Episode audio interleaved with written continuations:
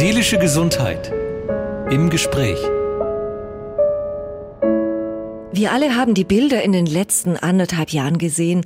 Hunderttausende von Menschen mit schweren Covid-Verläufen wurden auf Intensivstationen behandelt und wochenlang oder sogar monatelang beatmet. Was ist eigentlich Langzeitbeatmung? Welche Folgen kann sie haben und wie ist die Nachsorge? Darüber sprechen wir mit Dr. Friedrich von Rosen. Er ist Chefarzt des Zentrums für Neurologie und neurologische Rehabilitation im Klinikum am Europakanal in Erlangen. Ich grüße Sie. Vielen Dank für die Einladung. Einladung. Hallo. Herr Dr. von Rosen, ab wann spricht man eigentlich von Langzeitbeatmung? Langzeitbeatmung ist etwas willkürlich definiert als Dauer, als Beatmung, die am Stück länger als sieben Tage dauert. Mhm. Vielen Menschen ist das passiert. Die mussten deutlich länger als sieben Tage beatmet werden. Trotz bester Intensivtherapie sind von den Patienten in Deutschland 30 bis 40 Prozent verstorben. Die meisten aber haben überlebt. Welche Folgen haben Sie bei diesen Menschen beobachtet? Ich würde meine Antwort gern etwas weiter fassen. Was für die Covid-Überlebenden gilt, gilt auch für Überlebende anderer schwerer Erkrankungen. Es gibt nicht nur mehrere Zehntausend Covid-Überlebende, die eine Langzeitbeatmung durchgemacht haben, sondern jedes, jedes Jahr eine ähnlich große Zahl von anderen Überlebenden einer Langzeitintensivtherapie. Diese Erkrankungen wurden vor, haben vor 20, 30 Jahren noch fast immer zum Tode geführt. Und die Verbesserungen der Intensivtherapie und die immer leistungsfähigeren Intensivstationen, die wir in Deutschland Gott sei Dank in großer Zahl haben, haben dazu geführt, dass man zunächst einmal schwerste Erkrankungen überlebt, aber dann noch in einem sehr geschwächten Zustand wiederhergestellt werden muss. Ihr medizinisches Feld ist ja die neurologische Frührehabilitation.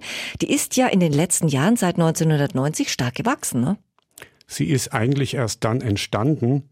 Zunächst ging es darum, dass man gesehen hat, dass es Menschen gibt, die nach einem schweren Verkehrsunfall mit Schädelhirntrauma überlebt haben, auf Intensivstationen entlassen werden konnten, aber es kein Wohin gab, dass die dann in hilflosem Zustand in Pflegeheime entlassen wurden. Und das waren oft junge Menschen.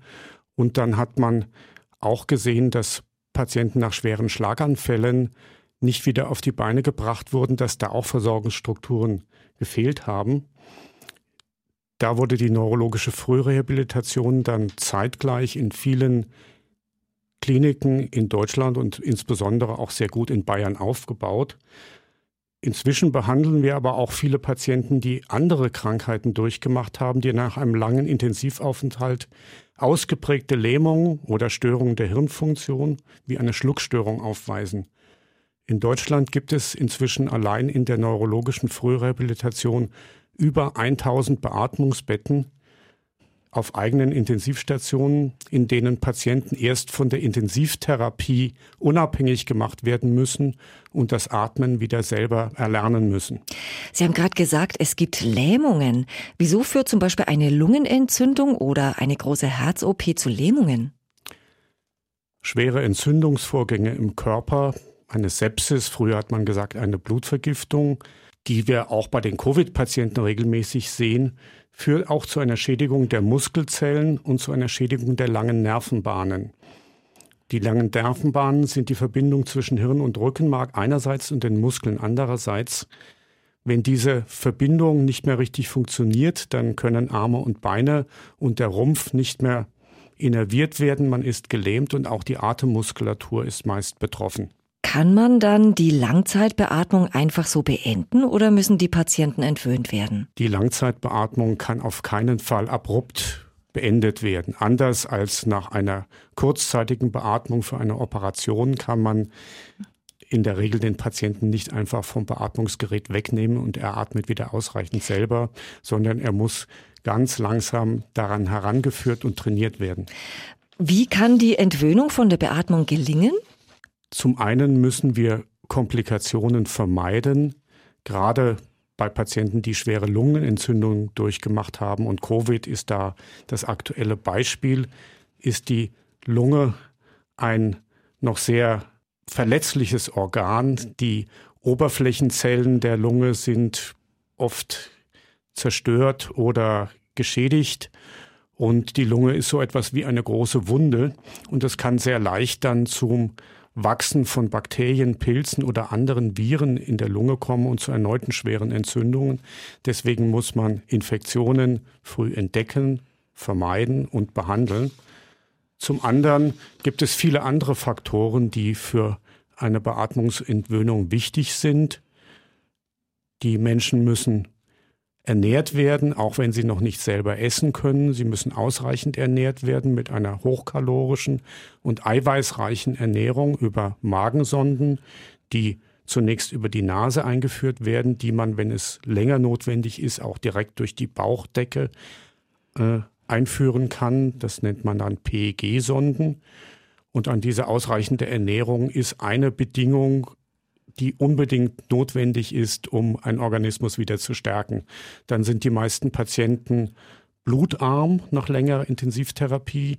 Sie bilden relativ schlecht rote Blutzellen nach äh, und verlieren durch medizinische Eingriffe auch immer wieder Blut, sodass man die Blutbildung anregen muss, manchmal auch transfundieren muss. Und dann muss die Muskulatur und auch die Atemmuskulatur speziell trainiert werden, in der der Mensch der meistens noch gelähmt, hilflos ist, im Bett liegt, durch Krankengymnasten, meistens durch zwei Therapeuten gleichzeitig mobilisiert wird, in spezielle Mobilisierungsstühle, in, an Stehbrettern oder an die Bettkante danach, auch wenn er noch beatmet wird.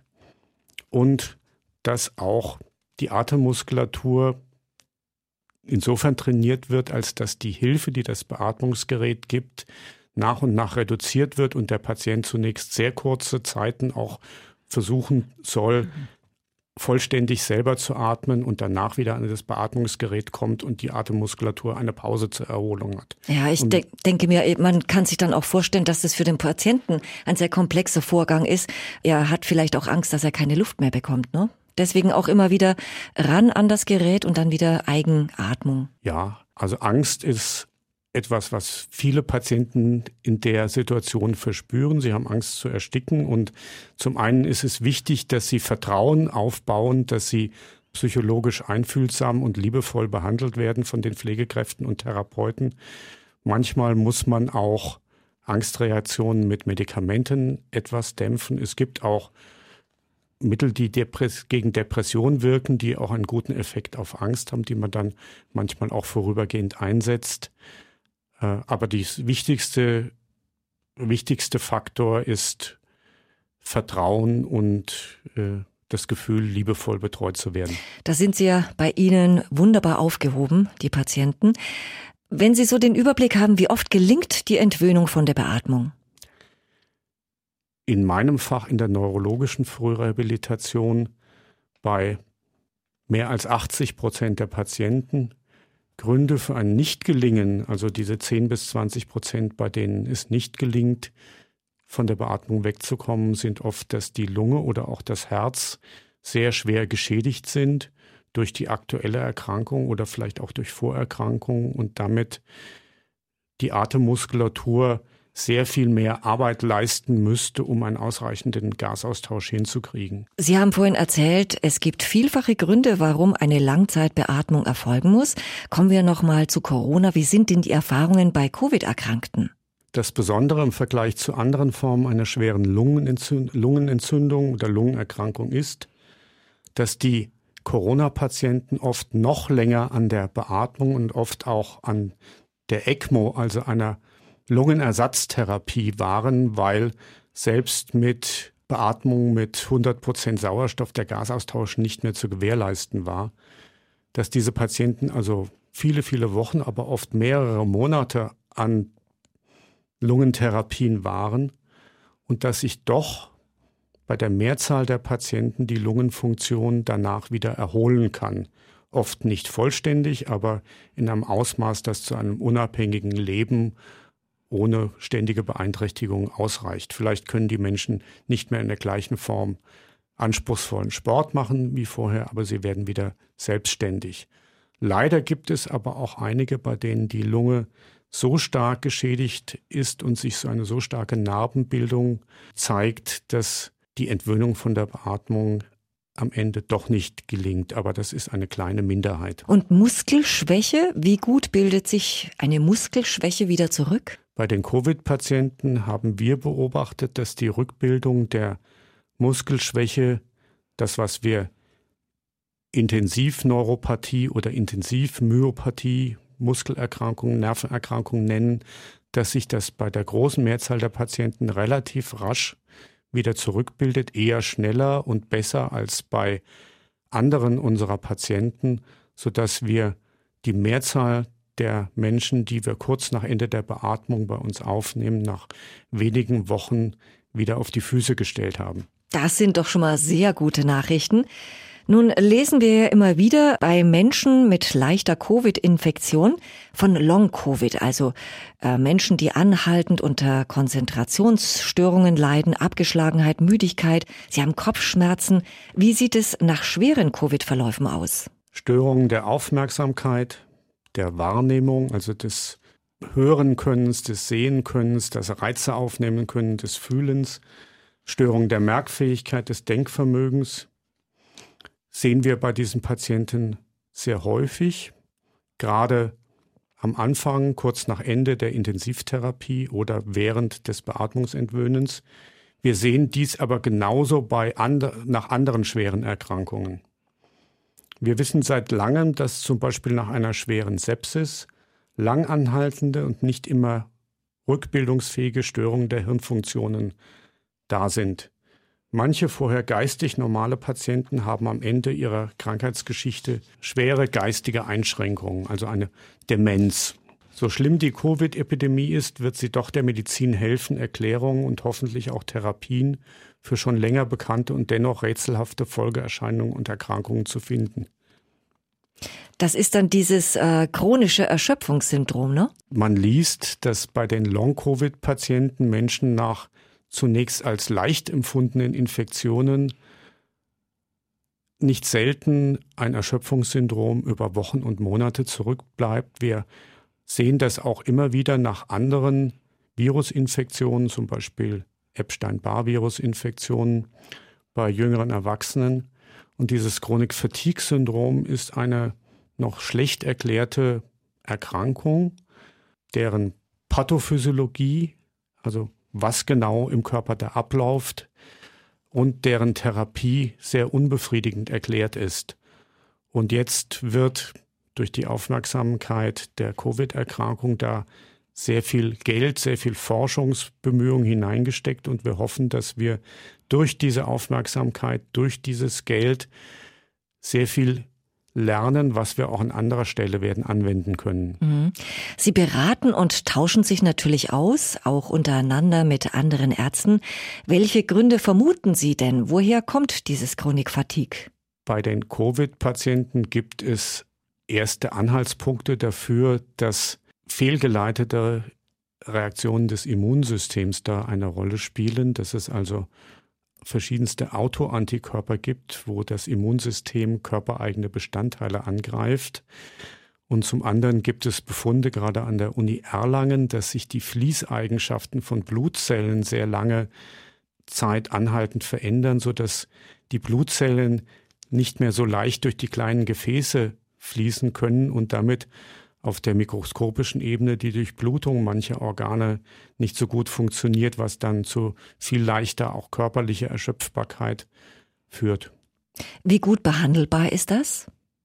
Das Chronik-Fatigue-Syndrom nach heutigem Wissensstand ist ja nicht sehr gut behandelbar. Es gibt verschiedene Ansätze, das ist nicht mein Spezialgebiet aber es ist unbefriedigend und auch zum Long-Covid gibt es noch keine wirklich gut untersuchten Behandlungsansätze, von denen man sagen kann, das hilft in einer sehr hohen Prozentsatz. Kommen wir nochmal zu den psychischen Folgen zurück. Wie gut sind die Behandlungsmöglichkeiten in Sachen Angst oder Depression, was ja oft als Folge von so einer Covid-Erkrankung dann auch zu spüren und zu sehen ist bei den Patienten?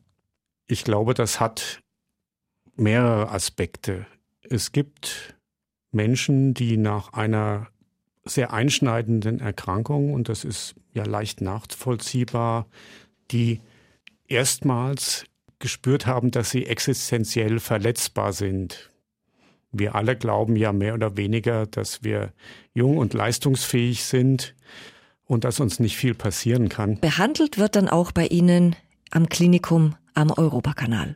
Wir rehabilitieren ja Patienten, die schwere Erkrankungen durchgemacht haben. Und wir versuchen immer die Krankheitsverarbeitung, das heißt der Umgang des Patienten mit der eigenen Erkrankung und den Folgen der Erkrankung, den Behinderungen, die daraus folgen können, den Leistungseinschränkungen auch psychologisch zu begleiten und eine gewisse Akzeptanz der Erkrankung zu erreichen und die Möglichkeit des oder Patienten selber die Möglichkeiten zu geben, sich mit seiner Erkrankung auseinanderzusetzen, aber auch die Chancen und Ziele, die er hat, zu erkennen und an seiner Genesung zu arbeiten. Langzeitbeatmung. Wir haben einen kleinen Einblick bekommen in den medizinischen Alltag. Herzlichen Dank an Dr. Friedrich von Rosen, Chefarzt des Zentrums für Neurologie und neurologische Rehabilitation im Klinikum am Europakanal in Erlangen. Dankeschön und bis zum nächsten Mal. Seelische Gesundheit im Gespräch.